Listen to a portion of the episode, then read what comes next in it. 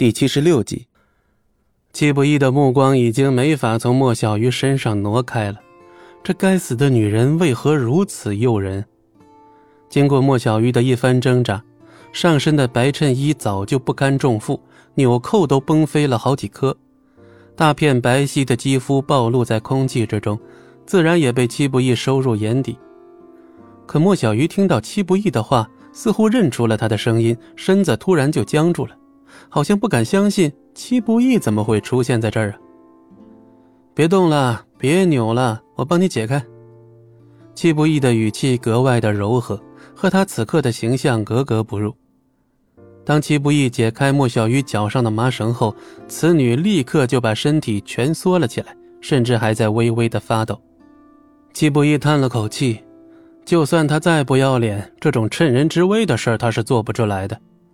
随即，戚不义又解开了莫小鱼手腕上的麻绳，接着他又小心翼翼地撕开了封住他嘴眼的胶带。这下，莫小鱼终于能看清面前的人了。而莫小鱼一睁眼，便看到一个满身血污的人，顿时吓得面无人色，尖叫了一声。这个女人不去唱歌，简直浪费了这副嗓子。戚不义终于体验了一把什么叫做振聋发聩，脑袋都快被他喊晕了。你不是戚不义，你想干什么？离我远一点！莫小鱼立刻蜷缩到角落，伸出漂亮的双腿，狠狠地踢向了戚不义。幸亏戚不义反应够快呀，一把抓住了小鱼的脚踝。喂喂喂喂喂喂，你这就不讲道理了啊！我辛辛苦苦的来救你，你反倒让我断子绝孙啊！戚不义刚刚面对凶神恶煞的敌人，心里都不曾慌张，可刚刚他真的是被莫小鱼给吓到了。好家伙，哪怕戚不易反应再慢上那么一丁点儿，莫小鱼的高跟鞋绝对会让戚不易的下体蛋碎。啊！放开！你放开我！莫小鱼仍旧处于惊吓过度的状态，根本不相信眼前的人是戚不易，拼了命的蹬腿。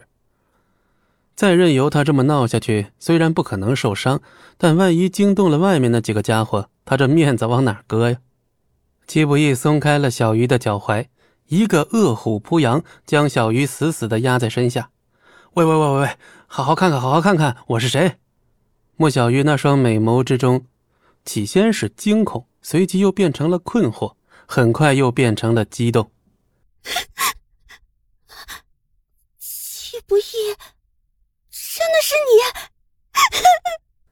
莫小鱼终于认出了眼前的人，还没等戚不义说话，莫小鱼突然抱住了他。双手死死的掐着戚不义的后背，指甲几乎都要嵌到皮肤里了。戚不义也是一脸的懵啊，这是小鱼头一次主动抱他，这种体验，你别说，还挺不错的。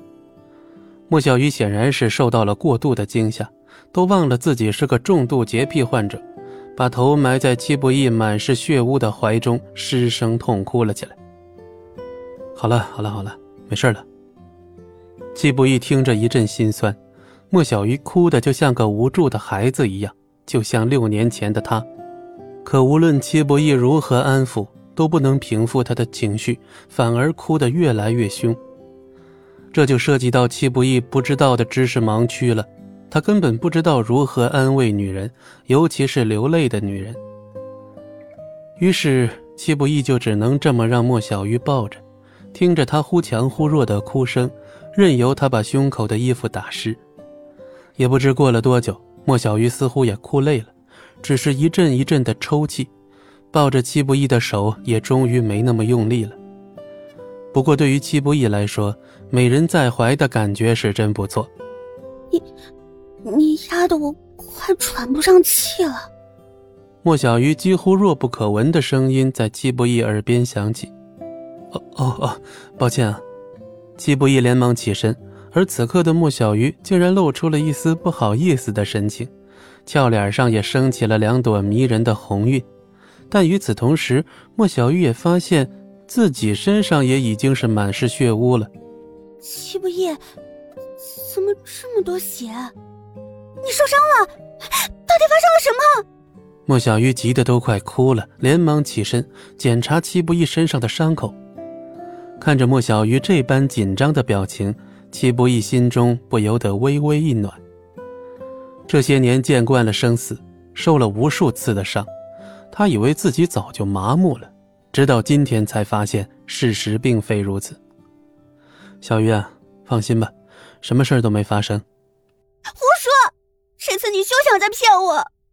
莫小鱼可不是瞎子，他瞪大了眼睛盯着季伯义，只是眼眶却又红润了。真的，什么事都没发生。我什么时候骗过你？你就是个大骗子！啊！季伯义笑了笑，在莫小玉的一声惊呼之中，他把她背了起来。走，回家。本集播讲完毕，感谢您的收听，我们精彩继续。